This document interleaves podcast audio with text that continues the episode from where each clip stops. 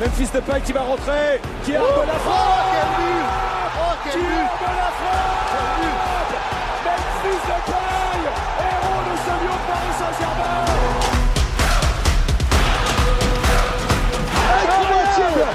1-0 Il est incroyable ce Juninho, c'est le meilleur tireur de coup de la planète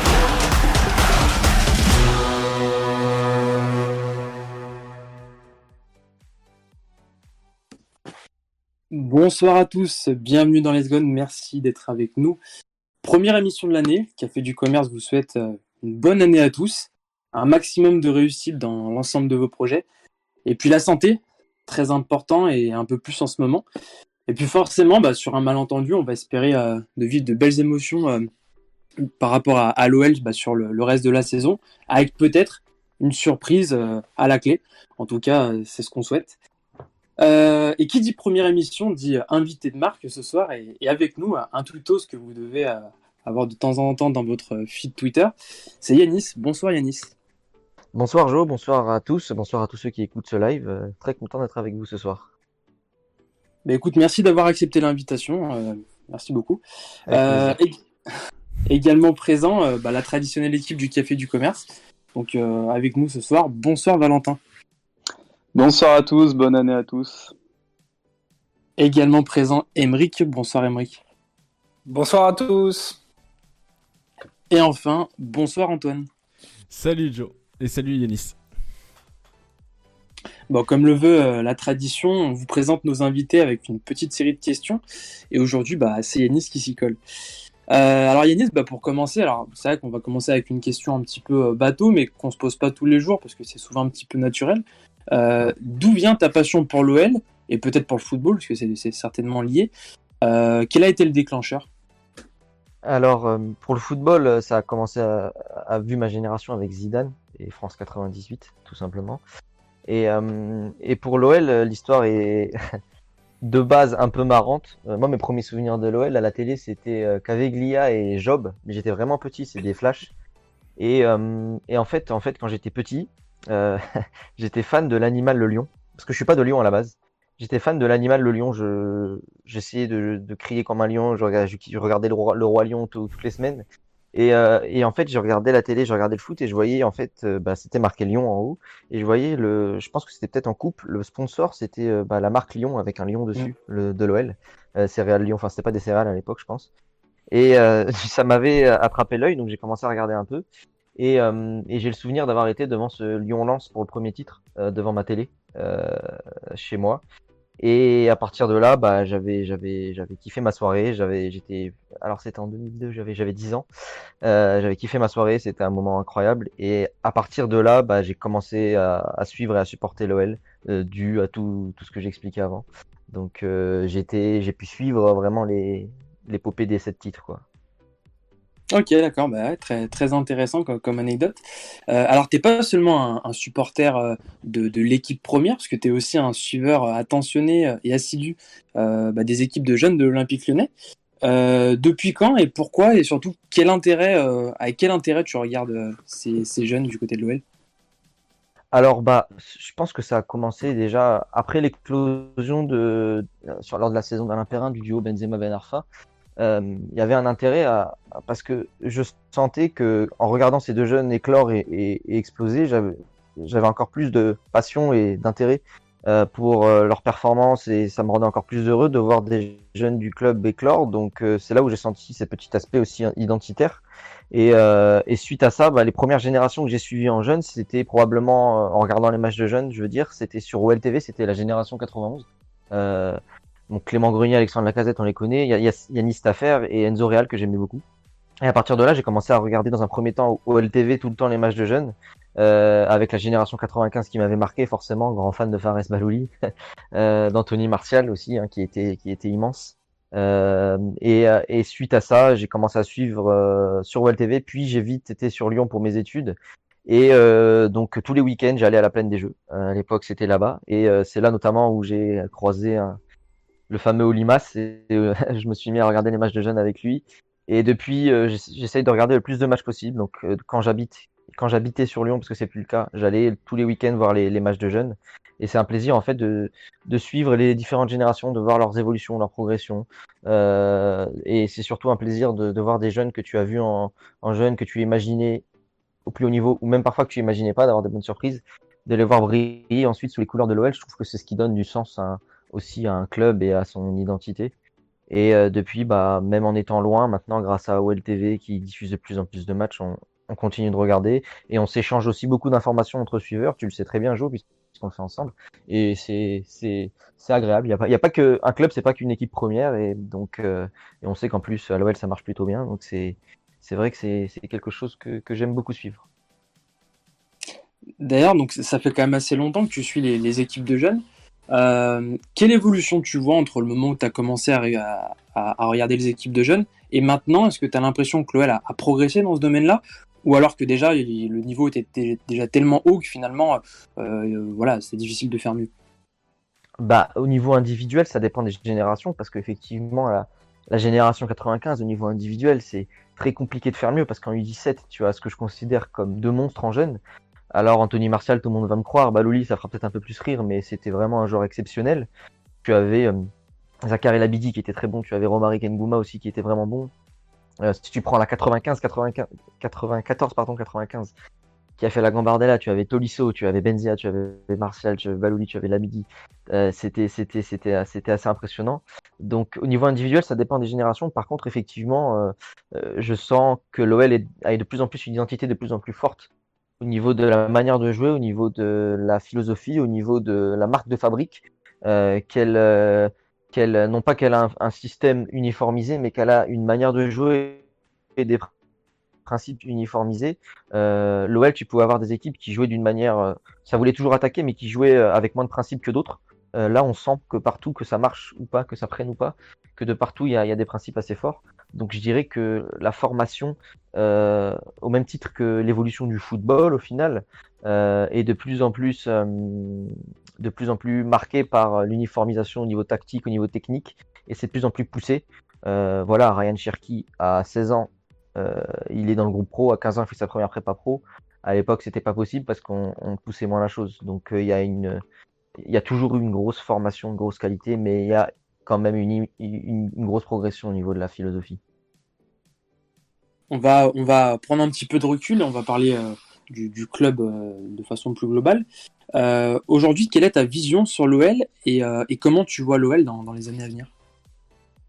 Bah, Ma vision sur l'OL aujourd'hui, qui se lie à celle des dernières années en général, c'est plutôt d'un gâchis sur une planification sportive et sur une organisation pas assez claire. Il y a eu ce tournant qui est l'arrivée de Juninho, qui doit être porteuse d'espoir et qui l'est pour ma part, mais qui doit se suivre effectivement de, bah, d'une planification sportive et des clés et de, de délimitation des rôles euh, clairement euh, donnés en faveur de Juninho, en faveur de l'homme fort du sportif. J'ai la sensation que ça se fait de plus en plus, euh, que Juninho a beaucoup souffert et continue de devoir forcer sur certaines choses pour, euh, pour pouvoir avoir le pouvoir qu'il souhaite et dont on a besoin, parce que c'est un homme de club, c'est un homme de football, c'est un homme de valeur, donc c'est un homme qui, qui a les trois composantes d'un parfait directeur sportif pour l'OL, même s'il peut faire des erreurs. Et euh, le tournant, effectivement, il va être sur euh, effectivement cet été, voir ce qui va se passer au niveau des choix, que ce soit pour le coach, que ce soit pour potentiellement le directeur du recrutement, parce que chez Roux, c'est pas le choix de Juninho. Et euh, je sais pas si ça restera le choix de l'OL très longtemps, vu comment ça se passe. Et, euh, et pour le mercato, par contre, il semble déjà avoir mis sa main dessus. Donc c'est positif parce que Garcia n'a pas pu imposer de joueurs parce que les joueurs qui sont venus ce sont des joueurs de Juninho depuis le départ de Florian Maurice et que c'est positif. Hein. Guimarães, Paqueta, je pense que tout le monde est d'accord là-dessus. Donc club à gros potentiel, euh, beaucoup de déceptions récemment.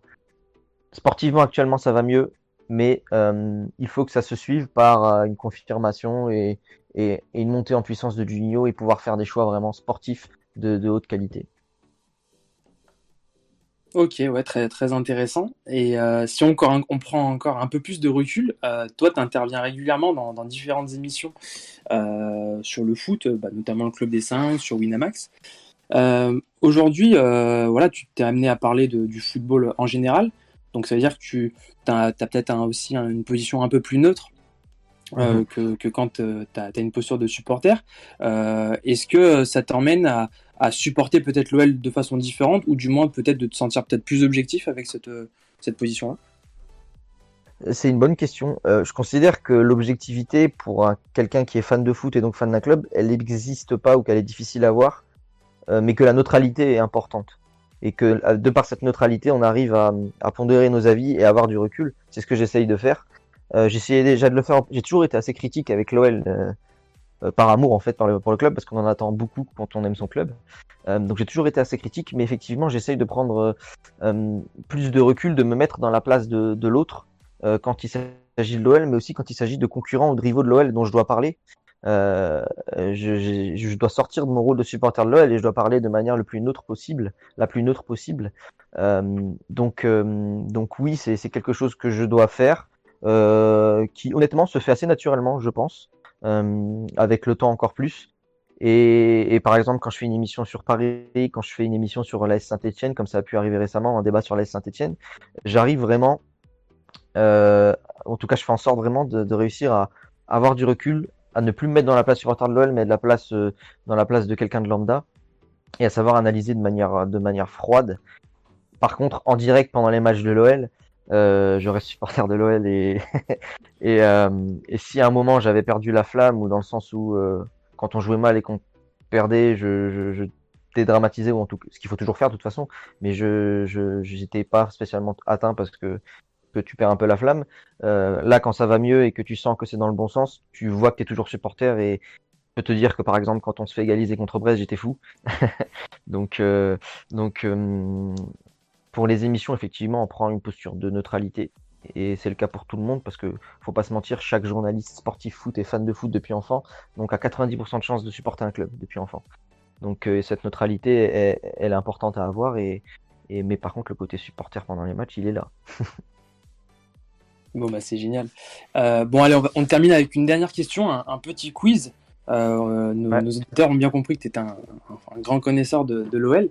Euh, alors, on va remonter à la saison 2009-2010, un certain Olympico, euh, le 5-5. Ouais. Quel était l'ailier gauche? Est-ce que tu t'en souviens? L'ailier gauche, c'était Ederson. ouais, c'est ça. Je, bon. je, je, sens qu'il y en a qui ont regardé le, le quiz du club de 5 ici. Exactement. C'était pour, euh, pour être taquin. Euh, ouais. Bon, bah merci à toi, Yanis, en tout cas, d'avoir répondu à ces questions. C'était très intéressant. Merci à vous. Euh, ouais, super. On va passer au, thème, au thème du jour. Euh, on avait envie donc déjà de revenir sur euh, bah, la première partie de saison qui vient d'être de, s'écouler. Euh, L'OL est leader, co-leader avec le LOSC au nombre de points. Euh, quel regard on peut avoir sur cette première partie de saison? Et est-ce qu'aujourd'hui on, on, peut être satisfait déjà du, chemin parcouru? Bah, On va commencer par toi Yanis et puis après le reste de l'équipe va nous rejoindre dans le débat. Euh, bah, euh, très rapidement, euh, je pense que là-dessus tout le monde sera d'accord. Je pense qu'on peut découper la saison en deux moments, donc euh, la période mercato et l'après-mercato. première partie où Garcia s'entête avec un système à 5 qui sort du Final 8 dans un contexte différent et qui ne marche pas du tout. Il n'arrive pas à avoir les bons ajustements. L'équipe est très très neutre dans son jeu, même si le total de points est, est sévère vu, vu que la plupart des matchs, on va dire que tu as plus d'occasions, en tout cas plus d'expected goals que l'adversaire. Mais dans le jeu, c'était moyen avec en en figure de feu d'artifice ce match nul contre un OM à 10 où pff, franchement c'est très décevant. Euh, à ce moment-là, l'excuse du mercato me semblait un peu facile, mais au final, c'est vrai qu'après le mercato, euh, si je dis pas de bêtises, on doit faire. Alors, j'ai pas le nombre de victoires, mais que des victoires et de nuls. Donc, euh, contre Lille à 10, une bonne partie du match, et contre Brest sur. Voilà, c'est ce qui s'est passé. Et surtout une qualité de jeu crescendo. Donc, jusqu'à Angers, c'était plutôt moyen. Hein. Monaco, Angers, Saint-Etienne, c'était moyen. Lille, il y avait des bonnes choses en première mi-temps.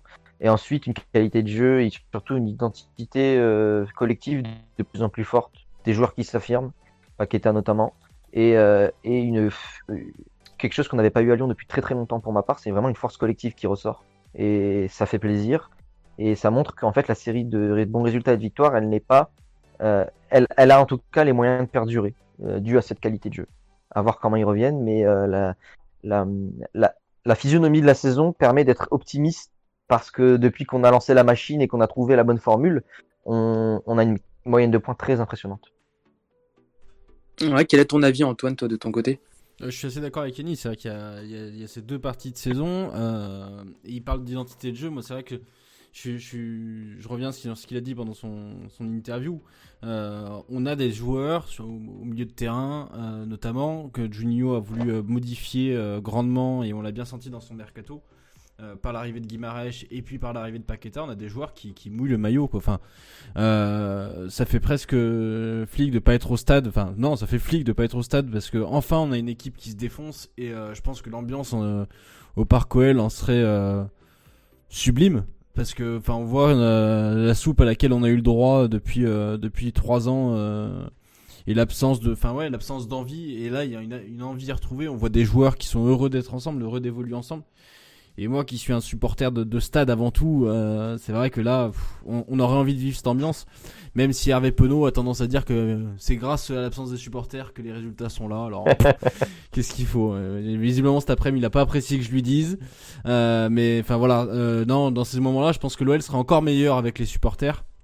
Et j'aimerais bien qu'on puisse y être euh, en deuxième partie de saison parce qu'elle va être longue. On, va, on en parlera après mais elle va être longue et j'espère qu'on pourra pousser nos joueurs pour avoir une belle surprise au mois de mai euh, et que ce, ce, cet état d'esprit perdure euh, toute la deuxième moitié de saison. Ouais, je, rejoins évidemment Antoine et Yanis. Euh, hmm, c'est quand même très surprenant. Personne se serait dit qu'on finirait premier à la fin de l'année. J'aime beaucoup le côté crescendo parce que j'ai, c'est le dernier, vraiment, c'était mon dernier recours euh, à la fin de ce mercato. C'est que Rudy Garcia a passé son temps pendant le mercato à dire attendez, attendez la fin du mercato avant, euh, avant de parler, etc. Et, euh, et je lui ai gardé ce, dernier truc et il m'a donné, enfin, il m'a donné raison et j'ai trouvé ça super classe de, de, d'avoir joué le jeu Rudy Garcia sur le coup parce que tout le long, voilà, il a été cash. C'est attendez la fin du mercato. À partir du moment où le mercato s'est terminé, on a vu clairement que ça, ça allait de mieux en mieux, qu'on trouvait vraiment du fond de jeu, de la création de jeu, ce qui nous manquait cruellement avant le mercato, euh, enfin avant la fin du mercato. Donc, bien sûr, c'est beaucoup de positifs. Euh, on doit beaucoup aussi à notre à notre vivier de, de, de, de joueurs. On a la chance d'avoir des remplaçants qui sont exceptionnels. On a on a vraiment euh, on l'avait, je, je l'ai vu tourner un moment sur euh, sur Twitter, euh, notre équipe B entre guillemets, mais elle est clairement compétitive. Et, euh, et de voir ça à Lyon, c'est clair que ça fait plaisir parce qu'on a toujours eu euh, ce, ce, ce, fond de, de, joueurs, on a toujours eu un très bon banc et on n'a jamais réussi à vraiment faire euh, l'exploit de ben voilà de finir premier par exemple en fin d'année. Et là, on le fait enfin. avec tout ce qu'il faut autour, même s'il y a évidemment des points négatifs, mais ça c'est comme dans toute, toute équipe. Euh, pour moi, là, c'est du, que du positif en cette fin d'année. J'espère vivement qu'on va rester sur cette, euh, cette lancée, quoi. C'est clair. Et surtout, surtout que Val, tu, tu, parles de la profondeur de banc. Euh, je pense que ça fait très longtemps qu'à l'OL, on n'a pas eu cette profondeur de banc là. Alors, on va toucher du bois parce que en début de saison, euh, euh, on a déjà Dembélé, Marcelo qui sont out, euh, Guimaraes bloqué au Brésil, euh, Toko et Kambi testé, euh, testé positif, donc euh, mine de rien. On a quatre blessés, je crois là. Hein. Voilà, ça, ça, ça absents, et puis devant, on n'a pas tellement de profondeur, mais c'est vrai que quand tu vois qu'au milieu de terrain, euh, tes remplaçants, c'est Guimaraes, Cacré, Jean Lucas, c'est quand même pas négligeable. Euh, à droite, t'as deux arrières droits, même s'il y en a un qui euh, visiblement a été remigré à gauche euh, dernièrement, qui sont Dubois et Deschiglio, c'est quand même deux internationaux. À gauche, t'as Maxwell Cornet, Deschiglio et Melvin Barr. Et puis dans, l'axe, t'as quand même un mec qu'on a fait venir cet été, bon, qui a joué un bout de match, qui a surpris tout le monde. Euh, Belhamri, qui a joué un bout de match face à Lille, qui a surpris tout le monde. Euh, parce qu'il était excellent. Et puis à côté de ça, il y a Demandé que Joe, tu m'arrêtes si je dis une bêtise, mais Juninho poussait quand même pour qu'il intègre le groupe pro et qui est une des plus grosses surprises de ce début de saison-là. Donc on a quand même une équipe, à part devant, t'as quasiment deux équipes ultra compétitives pour la Ligue 1. Et ça fait très longtemps, parce que même pendant les années titres, on n'avait pas une profondeur de banc parfois ultra exceptionnelle. C'est-à-dire qu'on avait 3-4 remplaçants qui étaient bons, mais quand, ouais. tu, quand tu te retrouvais à piocher avec des, des, des blessés, t'avais pas cette Clément, tout ça. Ouais. Oui, voilà, c'est ça. T'avais 3-4 joueurs qui rentraient en cours de match, c'était toujours les mêmes. Mm. Euh, euh, surtout sous le, sous, sous, le Gwen. Et puis, euh, et d'un coup, là, je, et quand t'avais 2-3 blessés dans les titulaires, bah, tes remplaçants se retrouvaient titulaires. Et puis derrière, on allait chercher dans la réserve des gens qui avaient pas l'habitude de jouer en pro. Et là, alors que là, t'as quasiment 2-11 euh, possibles, quoi. Ouais, c'est clair. C'est surprenant. Ah, et puis on a, on a, on a Malo Gusto, excusez-moi, j'ai, j'ai, j'ai, j'ai Peggy qui me reprend dans le chat. Oui, oui, il y a aussi Malo Gusto, arrière droit, euh, même si pour l'instant il joue très peu avec les pros. Ouais, effectivement, il y, a- il y a du monde à compter. Euh, si on s'emballe un peu, est-ce qu'on peut dire que l'OL joue déjà le titre ou c'est encore euh, trop tôt pour, pour parler de ça, d'après vous? Emery, qu'est-ce que t'en penses? Bah, on peut pas tellement se cacher parce que on n'est pas, on n'est pas non plus euh, premier au bout de 5, 6 journées. On est quand même à, à la moitié de l'année euh, et on est premier pour l'instant. Sachant que euh, si on prend les expected points et les expected goals, on mériterait euh, même, entre guillemets, d'être un peu plus devant encore. C'est-à-dire qu'en début d'année, même si notre football était loin d'être beau, euh, on était très peu efficace et on aurait mérité de gagner certains, certains matchs. Et à l'inverse, les matchs qu'on a gagnés euh, sur euh, la fin d'année, on méritait aussi tous de les gagner. Pour l'instant, il y avait très peu de matchs euh, si on s'intéresse un peu aux statistiques avancées, qu'on perd euh, au niveau des expected goals face à nos adversaires. Donc oui, on est quand même un candidat sérieux dans le sens où Paris semble payer cette saison, la saison rallonge, la crise sanitaire avec une multiplication de blessures. L'arrivée d'un coach euh, Pochettino que j'aime beaucoup ne va pas tout changer non plus parce que il va payer la prépa physique d'avant, il va payer la, les fatigues musculaires, etc. Et que Lille, euh, qui est une équipe qui peut être séduisante en contre-attaque euh, et qui même en attaque placée peut parfois sortir son épingle du jeu, euh, va aussi payer un petit peu euh, la, la, la, saison qui est assez longue et surtout euh, sur des grosses échéances, je les ai trouvés dé décevants. Euh, contre nous, je les ai trouvés moyens, vraiment moyens, si ce n'est euh, pas médiocre. Euh, on a quand même joué à 10 contre eux, on n'a pas non plus subi outre mesure. Contre Paris, contre un Paris très diminué aussi bien euh, du fait de l'équipe alignée que du jeu proposé, ils ont été aussi très décevants.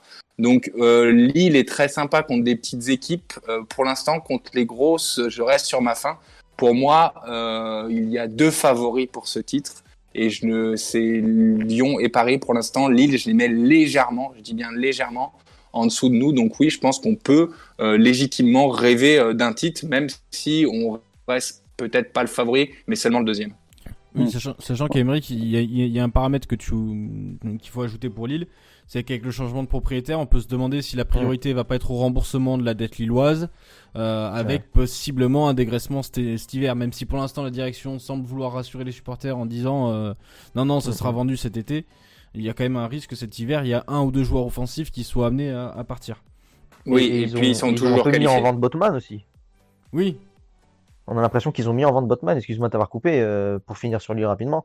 Euh, Botman, euh, il était annoncé proche du, de Liverpool, et quand on connaît la, la manière de fonctionner de Lille, euh, ça peut vouloir dire que, que, que Lille essaye de, de, de, de, faire passer des infos de transfert pour, que, pour vendre Botman à bon prix, de, et, et, il est important chez eux. Oui, tout à fait. Non mais voilà, il, il est même central. Il y, a eu des, il y a eu des rumeurs sur Renato Sanchez également. Oui, en effet. Euh, ouais. Et sur Bamba, il me semble bien qu'il y a eu aussi quelques infos qui ont commencé à circuler. Donc voilà, il faut que, comme dit Gilo très bien dans le chat, euh, on est en pleine période de mercato hivernal. On verra à la fin de, du mois de janvier quels sont les favoris, parce que même Lyon est pas à l'abri euh, de un ou deux départs. On, en, on va en parler, mais. C'est quand même euh, à la fin du mois de janvier, je pense qu'on pourra dire qu'on est favori, pas favori. Mais moi, je préfère attendre la fin du mois de janvier de me, avant de me prononcer aussi fermement que toi, Mike. Ouais, c'est ça. Bon, après, on, je pense qu'on est candidat crédible, je candidat. sais pas, mais en tout cas, on l'est. Évidemment, on peut que l'être euh, candidat euh, à la fin du champ. On est premier, donc à partir de là, on se doit de de, de, de garder ce cap, ce cap, pardon. Et euh, d'autant plus que je sais que c'était de la com, mais c'est pas étonnant de voir tous les joueurs en début d'année dire chacun leur tour. Nous, on vise le, la première place, on vise le championnat même si c'était de la com, au final, c'est hyper important de les voir premiers aujourd'hui parce que ça va jouer. Je pense sincèrement que ça va jouer de se dire que tous ces mecs-là, ils ont toujours dit, ben on, va être, on veut être premier, on veut être champion. Euh, Rudy Garcia, il était là euh, à temporiser, à dire non, enfin c'est pas mon cas, euh, je vais aller plus loin, mais c'est pas forcément la première place qui, que je vise. Mmh. Ben, ça peut jouer au final dans une équipe de, de voir tous les joueurs être à fond et, et peut-être intégrer le fait que merde, on peut être champion à la fin de l'année, quoi. Je pense que là, mais surtout, a, ça peut leur plus... donner confiance. Euh, ouais, c'est premier vraiment. Parce que l'an dernier, on il l'avait déjà dit, les joueurs, avec Silvino, on s'en souvient. Euh, mais là, il, disons que c'est un discours de, de, début de saison quand on est à l'OL, c'est important et beau vis-à-vis -vis de l'ambition du club de dire on veut essayer de titiller. C'est toujours le mot titiller le PSG. Mais le fait d'être vraiment premier à la, à la trêve. Alors c'est pas la mi-saison exactement parce qu'il y a un championnat un peu décalé, mais le fait d'être vraiment premier à la trêve, je pense que ça peut donner confiance à tout un groupe qui se dit bon ok on l'a dit, mais là on montre que qu'on peut en fait vraiment le faire. Donc c'est une donnée importante. On a de la marge, en fait, on a de la marge, comme disait, on a de la marge euh, au niveau réussite devant le but, notamment. Et on a aussi de la marge parce que pour moi, bien que euh, on fasse du beau jeu, il y a certains joueurs qui n'ont pas atteint leur maximum loin de là. Euh, Bruno Guimaraes, quand il joue, euh, reste bon, mais pas au niveau qu'il avait en février-mars dernier, voire durant le Final 8. Euh, Depay recherche un peu son efficacité aussi devant le but, on a pu le voir lors du dernier match. Euh, il n'est pas aussi rayonnant euh, qu'il peut l'être, même si au niveau de l'orientation et euh, pour faire partir les fusées de chaque côté que sont Toko et Kambi et Kadewere, il est hyper hyper important. Awar qui revient de mieux en mieux, mieux n'est pas non plus totalement à, à, son maximum. On a de la marge et encore une fois, je dis Dès que Lille et Paris euh, ils sont un peu fatigués, ils vont l'être d'autant plus parce qu'ils sont encore tous les deux en Coupe d'Europe. Donc, donc les Paris sont qualifiés en Coupe d'Europe aussi, donc ça va jouer aussi. Si on veut voir le, le verre un, peu à, moitié vide, à l'inverse, euh, pour vous, quels sont les, les éléments euh, qui peuvent faire dérailler le, le, TGVOL, si on peut l'appeler comme ça en ce moment, du moins le détourner de, de, la course au titre? Moi, je commencerai par. Alors, il, il, a sa part de responsabilité dans la réussite actuelle, mais par Rudy Garcia, dans le sens où même s'il a sa part de responsabilité dans la réussite actuelle, on sait que dans une saison, il peut y avoir des moments plus difficiles. Il peut y avoir des, il y a surtout des ajustements à faire pendant la saison et pendant les matchs en eux-mêmes pour Garcia, et, euh, et j'ai pas totale confiance en lui pour ces ajustements, euh, pour parce que c'est un entraîneur qui a déjà montré beaucoup de lacunes sur ses ajustements en plein match, euh, qui a montré des choix tactiques qui parfois peuvent s'avérer bizarres. Euh, là, il a trouvé la formule et, il mérite une partie des, louanges, hein, effectivement. Il a trouvé la formule tactique collective, mais, euh, mais cette équipe a encore une marge, même dans sa maîtrise. Il y a des moments dans le match où, où on s'abandonne un peu, où on s'oublie un peu, où on a un peu moins de rigueur collective, où on garde un peu moins bien le ballon, alors qu'on est largement supérieur à l'adversaire et qu'on concède un peu d'occasion. Contre Metz, il y a une petite période, contre Nantes, il y a une période où, où, on joue plus, alors que très clairement, c'est une équipe, on doit leur rouler dessus. Et, euh, on va voir en fait, si on a des moments où on va avoir des blessures, des absences, là, sur, ce, sur ces deux premiers matchs de l'année, ça va être un petit peu révélateur entre guillemets, où ça va, il va y avoir, il va y avoir des choix à faire pour Rudy Garcia. Euh, le trio d'attaque si performant et, euh, si fort, si statistiquement important, euh, va être un peu cassé sur les deux matchs. Guimarães n'est pas là, Marcelo demain n'est pas là. Il va falloir faire des choix. Euh, Dembélé en étant le, premier remplaçant offensif n'est pas là. Donc euh, Garcia va devoir faire des choix sur tout au long de la saison sur des ajustements, sur des peut-être périodes de moins bien. Et c'est à ce moment-là où, on va voir si s'il est capable de, mener cette équipe le plus haut possible. et évidemment, après, il y a la, donnée classique, c'est bah, la donnée réussite, notamment au niveau blessure. Euh, donc euh, ça c'est ça c'est toujours la chose qu'on maîtrise le moins, mais euh, dans, des, dans une saison aussi longue, il y a des tournants. il va falloir que Garcia réussisse à impliquer tout le monde. Parce que imaginons qu'on est, là on a Guimarães en moins, imaginons qu'on ait des joueurs en moins. Il y a des joueurs du banc qui jouent pas assez, peut-être comme Cacré ou d'autres, qui sont peut-être hors de rythme, hors de confiance. C'est à Garcia de les laisser dans le coup de la, de la saison pour quand on fera appel à eux, qu'ils puissent être rayonnants, parce qu'ils en ont le talent pour la plupart. Donc c'est là où moi j'ai j'attends de voir.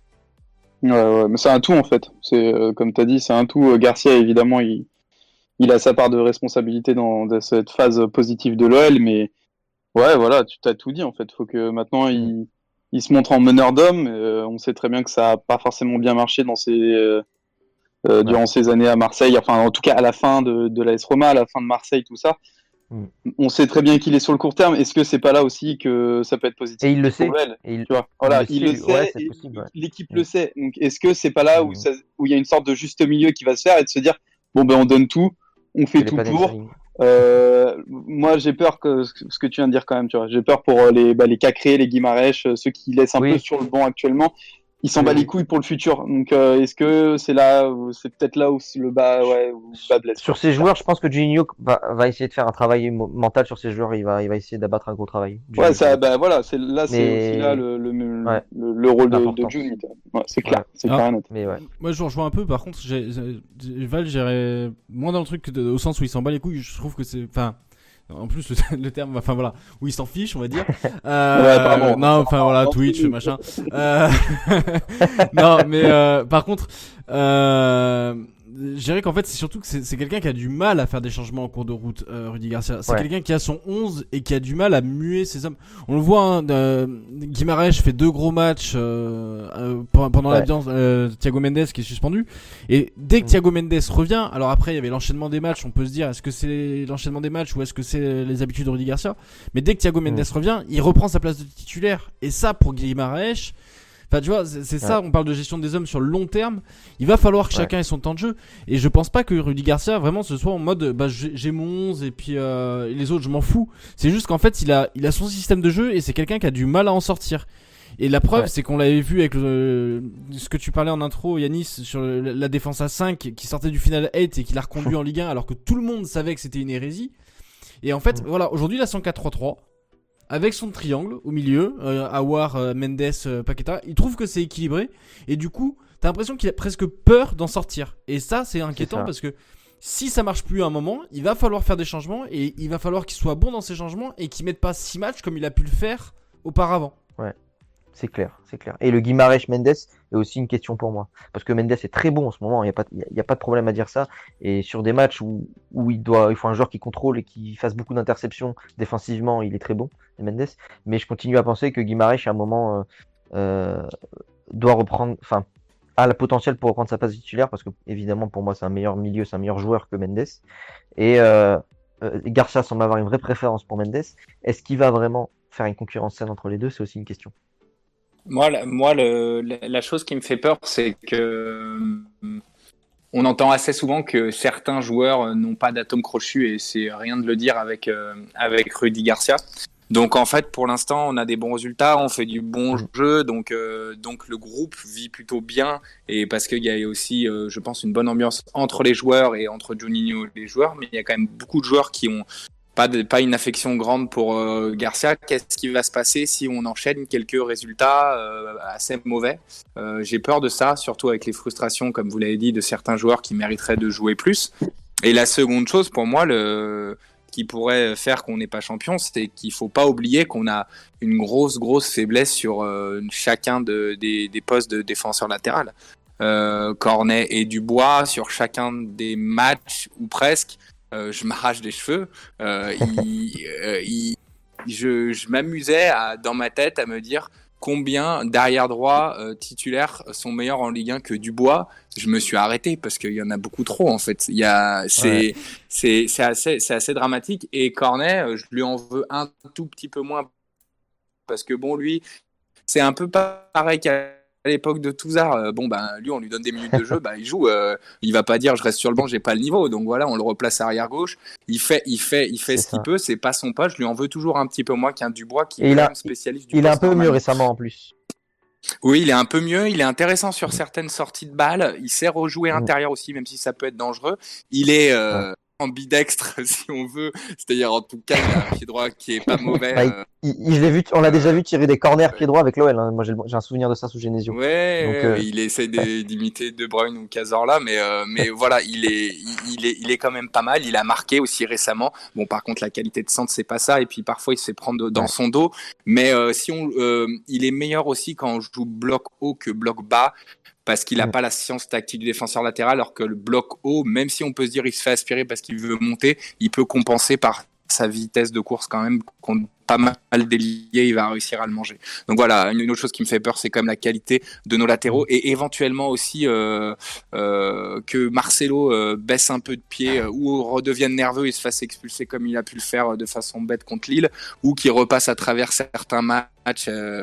J'ai peur que l'arrivée par exemple de quelques mauvais résultats le, fasse un peu disjoncter et qu'on se retrouve qu'avec Denayer en seule fiabilité, même si Denayer, pareil, il est, il a quand même quelques quelques moments un tout petit peu moins bien. Donc voilà, mais ce qui me fait peur, c'est notre défense et en soi un peu Lopez aussi qui est capable de disjoncter comme comme contre Brest et qui fait quelques boulettes aussi de temps en temps. Voilà, donc c'est plutôt derrière que ça me fait peur. Et juste pour rebondir sur les, sur les latéraux rapidement, en, petite info, euh, c'est un, une zone et un, deux postes qui ont, qui ont été ciblés par Juninho pour l'été prochain. Donc euh, lui a le même avis du coup que nous tous supporters, c'est plutôt rassurant euh, sur le fait que ce sont deux postes à améliorer. Donc ça a été vraiment ciblé par, par, le directeur sportif lyonnais. Bah écoute, tu nous fais la, transition parfaite parce que là, on va justement évoquer le mercato. Euh, parmi ces, euh, les interrogations sur la capacité de l'OL à, aller chercher euh, le titre, il y a quand même aussi euh, à quoi va ressembler ce mercato d'hiver. Il va y avoir des départs, des arrivées. juste petite parenthèse, il se peut que là qu'on fasse quelques émissions là durant la période de mercato si jamais il y a du mouvement, on, essaiera de, réagir et de, pouvoir débriefer euh, rapidement. Donc on va essayer de se mettre ça en place. Donc euh, notez bien si vous voyez du mouvement, on, va certainement réagir. Euh, voilà. Alors parmi les, potentiels mouvements qu'on peut avoir, là pour le moment c'est surtout le, cas Memphis de Paille qui, fait parler. vous l'avez peut-être encore déjà vu tout à l'heure. Il a laissé un tweet évasif comme il, aime le faire. évasif. Pas, pas Je dirais pas qu'il est évasif, hein, perso, moi. Moi, je en le tout cas, on a 4 heures pour réfléchir. Il est chiant, quand même. Hein. Clairement. Ouais, il est chiant. non, mais je l'adore, mais il est chiant. Il, sait qu'on est en oh plein live, il sait qu'on est en plein live Let's Go. Il lâche, en plus, le, tweet dit Let's Go, quoi. Enfin, tu vois, ça, il peut pas être plus dans le thème.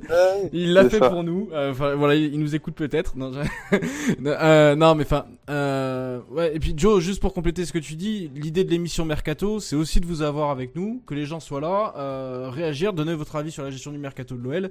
Euh, venir débattre des recrues que vous aimeriez, ce que vous voulez voir pour bouger pour cet hiver, cet été, si vous avez d'autres idées. Voilà, c'est une émission plus interactive que ce qu'on fait là, euh, pour échanger avec vous sur le mercato lyonnais. Parenthèse fermée, le cas Memphis. le, cas Memphis, euh, le cas bah, de toute façon c'est qui tout double, c'est voilà, c'est soit on le garde là, soit soit il part là quoi. C'est simple, il y, a deux solutions. moi perso, je le veux pour la fin de la saison. Je pense qu'il est indéboulonnable dans cette équipe et euh, que c'est un monstre de, charisme, que c'est un, on a besoin de ce genre de joueur dans une équipe euh, qui vise le haut tableau et le haut niveau et Memphis de paille est, est parfait pour ça. Tu, tu parles de, de, de, voilà de tweet évasif. Enfin, moi je trouve que c'est plus l'inverse. Il est en train de dire qu'il resterait. Enfin, dans ma tête c'est ça. Je, je sais pas ah, si j'ai la, la, science infuse, mais dans ma tête, c'est, c'est j'ai encore le brassard, j'ai encore le maillot et je vais aller jusqu'au bout, quoi. Ah bah, son, son, tweet est carrément comme ça. Enfin, moi, je le prends comme ça. Il, il pose sur un truc. Enfin, je veux dire, il, il serait dans une autre idée pour euh, de, de, communication. Il choisirait pas une photo où on est en train de lui enfiler le brassard de capitaine, euh, où tu vois mais voilà, blason, regarde tourner vers l'avenir, au parc OL. Euh, et puis euh, en mode j'écoute rien, j'avance. Bah écoute, euh, il a visiblement envie de terminer la saison chez nous. J'avais pas vu le tweet, hein. je viens de le voir. Ah, bah voilà. Euh, tu, vois, la photo. tu vois la photo. Euh, je pense clairement qu'il annonce que pour 2021, il va être à l'OL. Est-ce que c'est dans, dans, le cadre des négociations, parce qu'on sait que les négociations pour, le, pour sa prolongation sont toujours en cours. Euh, oui, Là, ça a très envie de le conserver. C'est aussi pour pas. Voilà. Il prolongera pas, il faut pas. Il non, prolongera pas, mais en, en, tout cas, mais mm. Je, je, pour moi, mais personnellement, il n'y a pas de débat, il nous le faut. Euh, quitte à le donner gratuitement à la fin de l'année, ce sera tellement bénéfique pour les années à venir d'avoir réussi peut-être cette deuxième partie de saison, quitte à finir deuxième, tu vois, c'est déjà énorme pour Lyon euh, au vu de ce qui s'est passé. Merde, il nous faut fils de paille pour 2021, pour début 2021, c'est clair et net. il, restera, il restera. Oui, juste, euh, Juninho l'a annoncé et même à l'intérieur du club, il a fait comprendre que les cadres resteraient, donc donc il hmm. restera. Alors effectivement, si le Barça met 25 millions pour 6 mois de Memphis, euh, Olas va sûrement réfléchir, mais mais aucun club ne mettra autant. Et pour, encore, pour et encore Yanis, parce que même 25 millions, euh, le, calcul pour l'OL, c'est aussi euh, au-delà du titre. Hein, c'est la Champions League. La Champions League, on, sait qu'à l'année, ça pèse 80-90 millions d'euros en termes de droits télé, de, de, droits d'inscription, de, de billetterie. Évidemment. Euh... C'est ce qui a été avancé, je pense, à Olas par, par Juninho pour, pour le convaincre de le rester. Et Memphis restera Moi, je suis- j'en suis sûr à 99%. On peut pas être sûr à 100% parce qu'on sait jamais ce qui se passe. Mais Et, et puis Euh, au-delà de- de de, de de faire dit. fléchir l'OL, il faut faire fléchir Memphis parce qu'aujourd'hui Memphis, on, on- on parle du Mm. Barça. Euh, le Barça pour Memphis, c'est- quoi C'est y aller cet hiver, en ne sachant pas à quoi va ressembler le Barça euh, cet été, puisqu'il y a un changement de Mm. direction qui s'annonce. Est-ce que Koeman sera toujours là l'an prochain? Avec le, le nouveau président Parce qu'on sait qu'au Barça, un Ouais. changement de président, c'est souvent un changement d'entraîneur. Est-ce que Messi sera encore au Barça? Euh, Enfin, euh, on, on commence à Après, parler c'est le Barça, quoi. Enfin voilà, Lui- lui- c'est le Barça. lui, on mais- sait que dans sa tête, quand il est venu à l'OL, entre guillemets, l'objectif c'était de retrouver le top d'Europe ensuite. Il a un gros ego. Donc, euh, et d'ailleurs, euh, là, son tweet, effectivement, euh, il est très de positif. process. Il, est très positif pour Memphis son tweet, mais auparavant, je trouve, j'aime bien ce qu'il, j'adore ce qu'il fait dans, sur le terrain. Mais auparavant, auparavant, pardon, je le trouvais un peu relou euh, sur euh, sur ses différentes sorties. euh, vous allez me regretter quand je serai parti, alors que tout le monde à l'OL le kiffe. le, le d'enlever, de plus faire de publications sur l'OL sur Instagram, tu vois, des fois c'est un peu relou. Mais c'est Memphis, après c'est un personnage. Mais mais mais il est il est trop important. Il va rester. De toute façon, Juninho là, a été clair là-dessus. Et rien que par son profil qui est qui est clé dans le jeu de l'OL aujourd'hui de faux neuf. Il n'y a aucun doute pour moi. Et on espère. euh, euh, une des données pour le titre dont on parlait tout à l'heure, c'est un Memphis au top niveau, un Memphis décisif. Un Memphis au top niveau, un Memphis décisif. Même les matchs où on sera moins bien, il pourra les débloquer et nous les faire gagner. Euh, donc, euh, donc euh, tout l'enjeu est là et, et on es- j'espère de tout cœur qu'il sera au top pour finir, parce qu'il prolongera pas, pour finir à l'OL. S'il finit à l'OL sur une très bonne note où il est très bon et il a au moins une deuxième place, en tout cas il remet le club en Champions League, ce sera très bien. S'il ramène un titre au club, alors là ce sera exceptionnel. Et, et puis, je vais te repre- je- si je me permets de te reprendre sur, sur la, la communication, je comprends ce que tu veux dire par le, le fait qu'il veut pas euh, tweeter sur, sur, sur l'OL, enfin, Instagrammer sur l'OL et compagnie, c'est un peu clivant. Mm. Mais en même temps, quand, quand il arrive à l'OL, euh, tu sais que tu prends un personnage. Enfin, tu, tu le vois d'ailleurs dès sa première conf de presse où il, il est là, il se tape du coude avec Olas. Tu sais que tu prends un mec comme ça, un peu clivant. Mais en même temps, ça fait combien d'années qu'on n'avait pas eu un mec comme ça à l'OL Parce que je, vais- je vais prendre des joueurs qui sont iconiques, qui sur les dernières années, qui font partie des- du gratin. Un peu, Bah jamais comme Memphis. Euh, Quand tu jamais eu prends un Tolisso, bah, que j'adore, attention, ça enlève rien à l'amour que je porte à ces joueurs-là euh, pour ce qu'ils ont fait avec l'OL.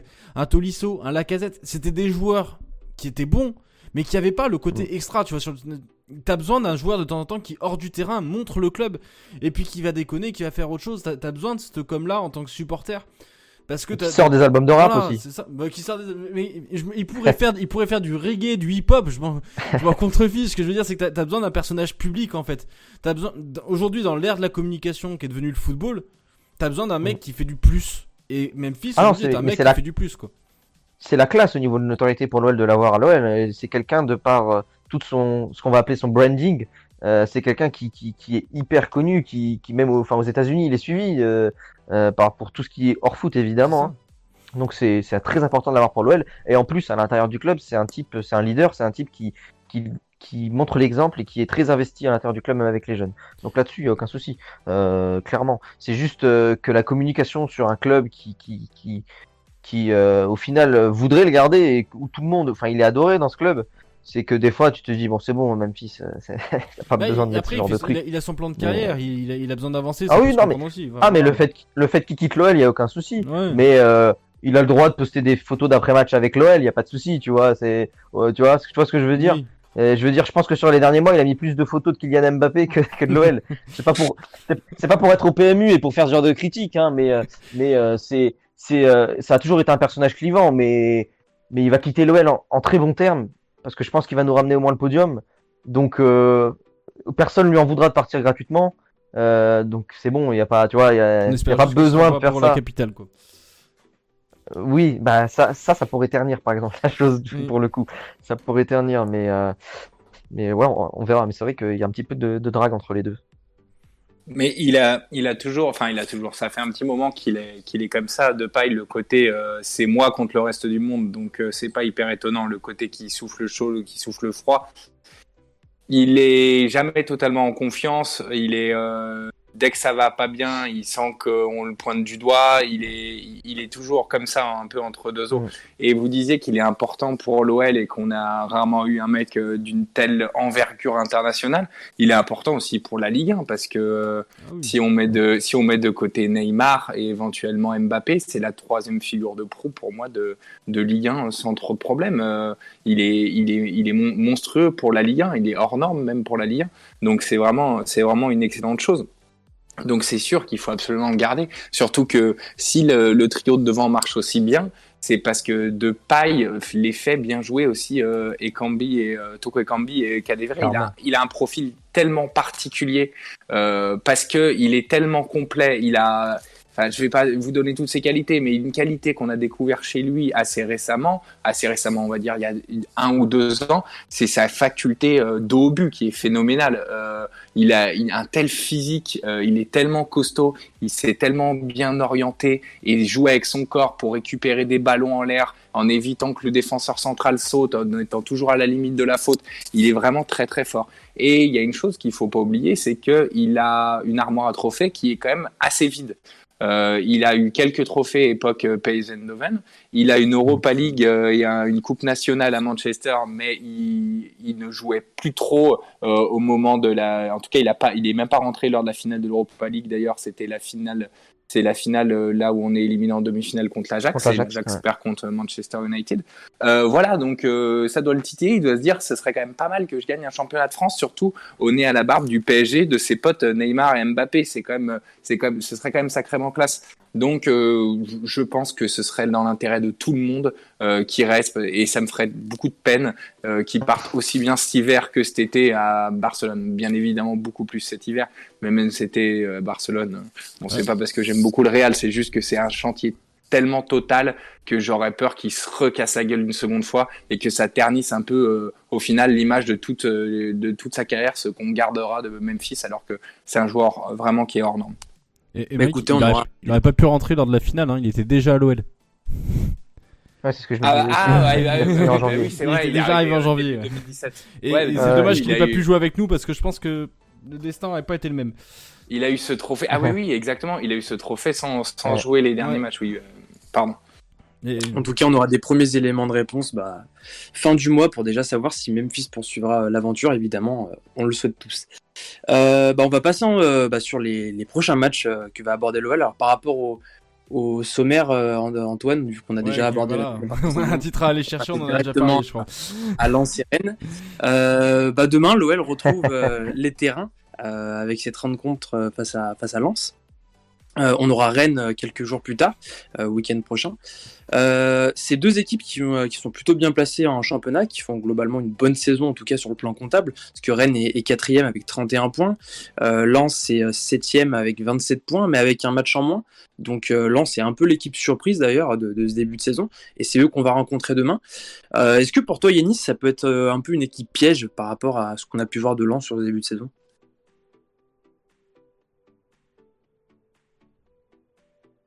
Allô Yanis Euh, ouais, excuse-moi, ouais, non, ça. Tu l'as J'ai piégé, je j'ai- crois. j'ai eu, j'ai eu une partie.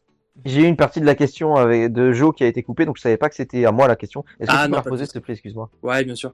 Euh, je te demandais, ouais, étant donné que bah, Lens fait un très bon début de saison euh, euh, pour le moment, ils peuvent être, euh, s'ils gagnent leur match en retard dans, dans les places européennes, euh, est-ce que tu penses que c'est une équipe assez piège pour, pour l'OL qui est sur une longue lancée, mais il y a eu une pause par rapport à ce qu'on a pu voir de Lens Mm. sur ce début de saison? Ah, euh, clairement, D'ailleurs, moi, euh, bon, je suis, une nature un peu, en tant que supporter, un peu anxieuse avant les matchs quand, quand je suis à fond dedans, mais, mais je redoute un peu cette semaine euh, euh, parce que ça peut être euh, une semaine charnière avec euh, deux joueurs importants quand même absents, trois même demain, plus le premier remplaçant euh, sur le banc qui, qui, est aussi absent. Donc euh, oui, Lens, euh, pour, euh, pour parler de Lens spécifiquement, c'est une équipe qui peut être très dangereuse parce que c'est une équipe euh, surprise et c'est une équipe qui a un profil de jeu très moderne, une équipe très forte sur les transitions, qui vient presser très haut, qui vient jouer haut, qui peut gêner notre relance et notre faculté à jouer de derrière, euh, et qui peut surtout aller très très vite sur les transitions. Donc euh, que ce soit transition défense-attaque, attaque-défense, euh, ça peut être très dangereux. Francaise à ce niveau-là est un entraîneur assez moderne, donc dans le dos de nos défenseurs, dans le dos de nos latéraux, avec Kakuta, avec Ganago, ça peut aller vite. Donc là, il y a danger. Parfois, on peut flotter pendant des matchs, même si statistiquement, on a une bonne défense. Euh, parfois, on peut flotter pendant des matchs, euh, arrêter de jouer et contre Lens, ça peut être dangereux. Euh, et surtout, aussi l'absence de Toko pour aller jouer dans leur dos m'inquiète un peu. Alors, ce qui m'inquiète, c'est qu'est-ce qu'il va faire pour le remplacer? Cherki. Moi, j'espère Cherki. Ce qui fait qu'on n'aurait plus effectivement de munitions sur le banc, mais si mes cornets qui mettent des Cheglio à gauche, ça risque d'être un bricolage assez particulier dont je suis absolument pas fan. Euh, donc, euh, donc oui, il y a, il y a- il y a quand même matière à, à être, euh, à faire attention demain et, euh, et ensuite effectivement samedi contre Rennes parce que c'est une équipe au profil chiante à jouer et, et performante sur toutes les transitions. Euh, une équipe intéressante qui, qui sait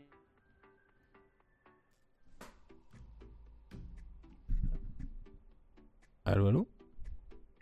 Ouais, je crois qu'on t'a perdu, Yanis. Ouais, on n'a pas entendu la fin. Ah, on a une petite coupure avec Yanis. Ah, c'est bon, ouais. On a une petite coupure, Yanis. On Ah, a perdu sur la fin de, j'ai de des Rennes. Ouais, j'ai- Euh, Ouais, excuse-moi, j'ai des petites coupures depuis tout à l'heure.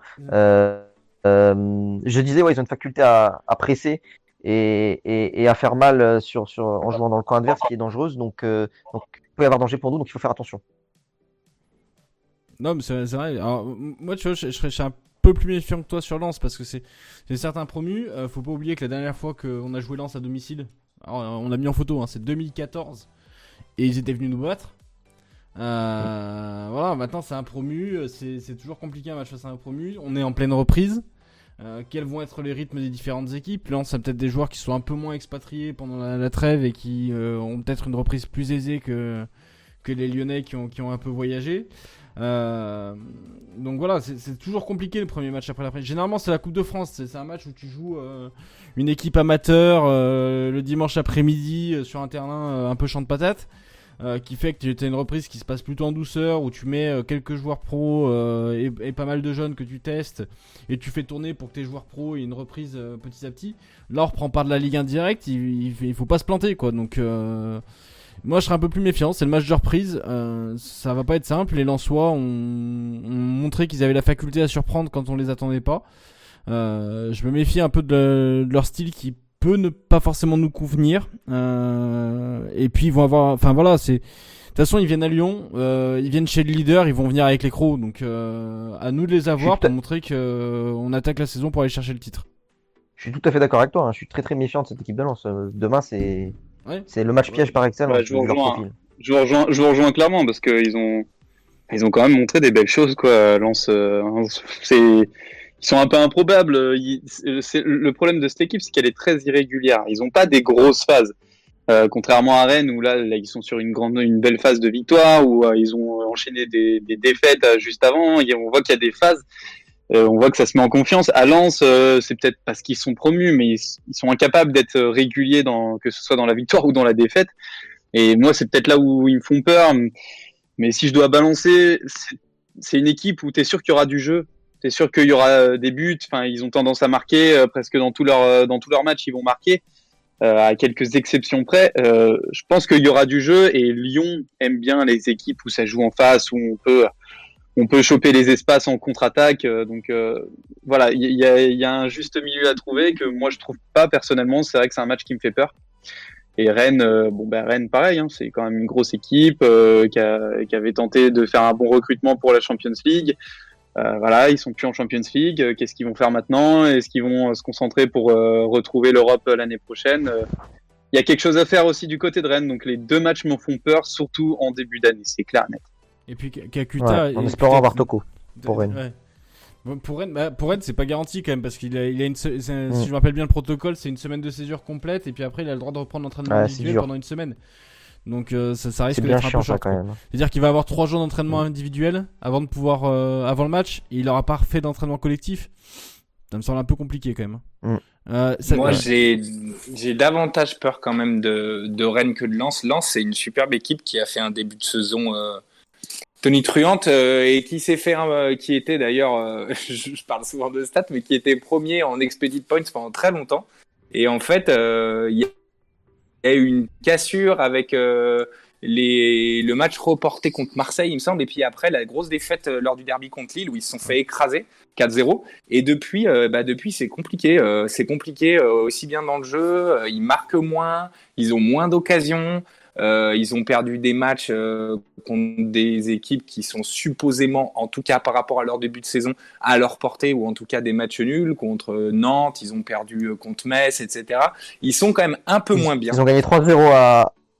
Ils ont gagné 3-0 à Monaco. Monaco et 2-0 Ouais. à, à Rennes. Donc Ouais, attention à leur déplacement chez les gros. Non, non, c'est sûr. Après, c'était sur des matchs où euh, ils sont pas énormément d'occasions et contre Monaco, je crois que Monaco se fait Ouais. expulser assez rapidement Ouais. Ouais, et puis Et Rennes, Rennes, était au fond du saut. Oui, c'est sûr. C'est et puis de toute façon, c'est une équipe qui a énormément de talent. Euh, Kakuta, bien, bien évidemment, Kalimwendo euh, qui euh, qui joue super bien, euh, qui vient de Paris. Euh, Ganago, Ganago qui se révèle totalement là-bas, alors que à Nice, je le trouvais un peu timoré comme joueur. T'as Seko. Fofana, Seko Fofana qui est vraiment hyper impressionnant. Tout le monde a été surpris de son recrutement cet été.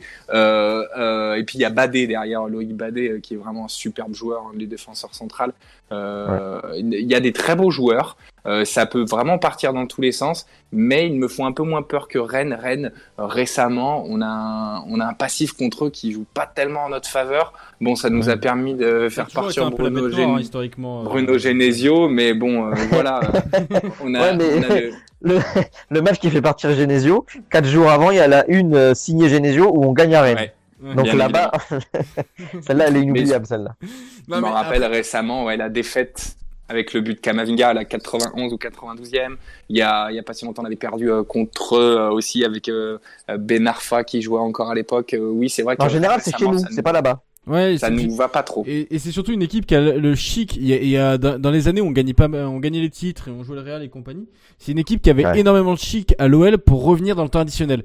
Tu menais toujours Ouais, 1-0, Mbia, 2-1, brillant. machin Ah et oui. tout. On prenait des buts à la 92e, 93e en permanence contre Rennes. C'était un truc Ouais, C'était une bête noire. C'est-à-dire que tu gagnais un 0, tu disais allez, ça y est, enfin on les a vaincus. Dernière action du match, t'en prenais un. Et moi j'ai souvenir d'avoir vécu un match comme ça. euh, J'avais eu la chance d'être invité, c'était à Gerland, d'être en loge, d'être invité. C'est un match où on, on joue le Real trois jours après. T'as Benzema qui sort sur blessure en deuxième mi-temps avec un Olas qui était furax. Et quand on a pris le but à la 93e, je vous jure, il a pété un verre de champagne. il a explosé il un verre. C'était un truc de fou. C'était Mbia ou Brillant, non Qui avait égalisé. Un des deux, Ah, Mbia c'est, c'est- Les deux ont égalisé à la 90e à l'OL, mais je sais plus c'était lequel Ah, des je- matchs. je- je saurais plus mais- dire. Moi, je me rappelle de la colère de l'as froide. mais alors, par contre, le, le- je saurais plus dire le nom du buteur. Ça remonte, hein, c'est, c'est- ça a une dizaine d'années. Ouais, c'est un des deux. Mais euh, je saurais plus te dire comme ça. Mais enfin voilà, c'est, une équipe qui, qui a tendance à, à nous surprendre. Euh, il faut il faut se méfier. Et par contre, je, me permets, je, je reviens sur Lens parce que tu parles d'un, joueur, euh, tu parlais d'un joueur Emery qui est Kakuta. Et moi j'ai toujours flippé d'avoir contre nous. C'est un joueur, je sais pas pourquoi, il me fout la trouille. Et là, en plus, à Lens, t'as l'impression que c'était le pari. Je me suis dit, mais qu'est-ce qu'ils sont allés chercher Galé Kakuta? Le, le mec, t'as l'impression que ça fait 15 ans qu'il joue en Ligue 1. Euh, et je me suis dit, bon, bah, vieillissant, machin, est-ce que c'est le bon choix pour Rennes promu euh, à ce moment-là? Et en fait, ils lui ont filé les clés du camion. Et il, a- il- il joue le rôle de métronome dans cette équipe. euh, et qui me fait vraiment. Moi, je, je suis inquiet de Gaël Kakuta demain. Je sais pas combien est la cote pour un Kakuta buteur ou un Kakuta passeur. mais honnêtement, j'ai un mauvais pressentiment. Et quand on joue ce joueur-là, je suis jamais rassuré. Et, et là, euh, avec l'importance qu'il a pris au sein du- de, de- de cette équipe euh, lançoise, je serais pas étonné que demain il nous fasse euh, une vacherie.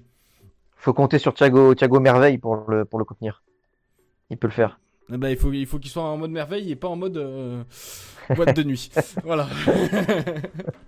C'est bien les boîtes. Bon, il faudra Thiago de Mendes n'a jamais été aussi bon que depuis les boîtes de nuit sont fermées, hein, donc. euh, Ouais, c'est pas faux, mais vous rigolez, mais c'est là où Thiago Mendes peut être très important dans ce genre Bien de sûr. match, c'est clair. Ah oui. clair et net. Ah bah il faut qu'il éteigne Gaël Kakuta. De toute façon, il va nous falloir quelqu'un pour tenir Gaël Kakuta parce que si tu lui laisses euh, s'installer euh, son jeu de milieu offensif et de distributeur de ballon, c'est pas nos arrières centraux. euh, bon, certes, il y a demain, il y a, il y a peut-être, euh, il y aura pas Marcelo, mais c'est pas Marcelo normalement qui t'arrête une passe de Gaël Kakuta lancée dans la profondeur. Donc euh, là, on verra ce que ça donne avec Diomandé ou Bellarmi parce qu'on sait pas encore qui va nous mettre. Euh, mais enfin voilà, à voir euh, comment ça va se passer. Mais il faut surtout pas que Kakuta puisse lancer en profondeur sur les ailes ou dans l'axe. hein. Et même avec le profil de, jeu de Lens, qui est une équipe de transition, Thiago Mer euh, Mendes, dire merveille. Thiago Mendes est important parce que c'est un joueur qui a une grosse qualité pour couper les transitions, pour couper les, trajectoires. Donc effectivement, son profil demain peut être très important. Oui, et puis j'aime bien aussi depuis cette année, c'est très très rare et j'ai pas, ça fait tellement longtemps que c'est pas arrivé. On a une grosse faculté récemment et c'était vraiment impressionnant contre Paris à casser le pressing adverse par euh, une certaine mhm. aisance technique euh, sur la relance depuis la défense. Euh, donc, euh, donc j'ai de bonnes espoirs là-dessus qu'on arrive à casser aussi la, le pressing de Lens qui était vraiment monstrueux en début d'année, en août-septembre. Je les ai un peu mhm. moins suivis après, mais c'est vrai qu'au début, ils fait leur adversaire. C'était assez affolant. Bon, en tout cas, pour résumer, euh, il y a de l'optimisme euh, pour cette deuxième partie de saison, mais il y a quand même des, inconnus, des interrogations, et puis bah, il va falloir commencer à les lever bah, le plus tôt possible, bah, dès demain, et puis enchaîner euh, et garder ce, rythme bah, très très très intéressant qu'on voit depuis maintenant un certain nombre de semaines. Et eh ben écoutez, merci à tous de nous avoir écoutés, merci beaucoup Yanis de ta participation, c'était très cool, très intéressant. Bah merci, merci à vous, merci à tous ceux qui ont suivi live et surtout merci à vous pour l'invitation et le petite discussion sur l'OL, c'est toujours un plaisir et, à une prochaine, que ce soit sur l'émission ou, ou lors d'un restaurant à Bron, euh, Jo. je vois, je vois, avec plaisir. Euh, et bah écoutez, pour les autres, merci aussi. Et puis bah on se retrouve très vite hein, dans les secondes, donc dès la semaine prochaine, euh, mardi, on, est de retour. Allez, passez une bonne fin de soirée, puis bah bon match demain. Hein. bonne, soirée, bon match. Bonne soirée.